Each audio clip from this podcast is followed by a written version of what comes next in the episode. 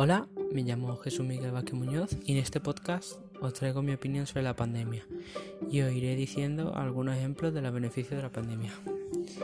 Para empezar, yo creo que esta pandemia ha sido desastrosa, pero ha traído beneficios, por ejemplo, al medio ambiente. En la época de la cuarentena ha habido mucha menos contaminación ya que estaba confirmado por biólogos que habían examinado el medio ambiente y habían sacado fotografías en época de cuarentena y las compararon con fotos antes de la cuarentena y era impresionante el cambio que había sucedido en el medio ambiente. Se veía todo más colorido y más vivo. También la gente encerrada en sus casas por la cuarentena ha podido realizar actividades que nunca habían hecho. Un buen ejemplo es meditar. Habrá gente que la cuarentena habrá probado a meditar y habrá conectado consigo mismo y eso es muy importante para el ser humano. Ponerte a pensar en tus cosas y darte cuenta de quién eres en realidad y conocerte a ti mismo.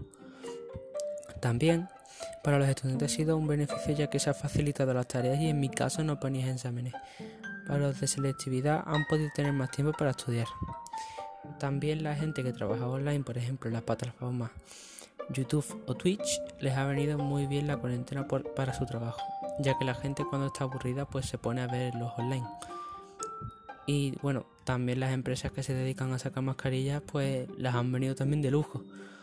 Y bueno, pues estos serían los beneficios que he notado yo en la pandemia y nos vemos en el próximo podcast.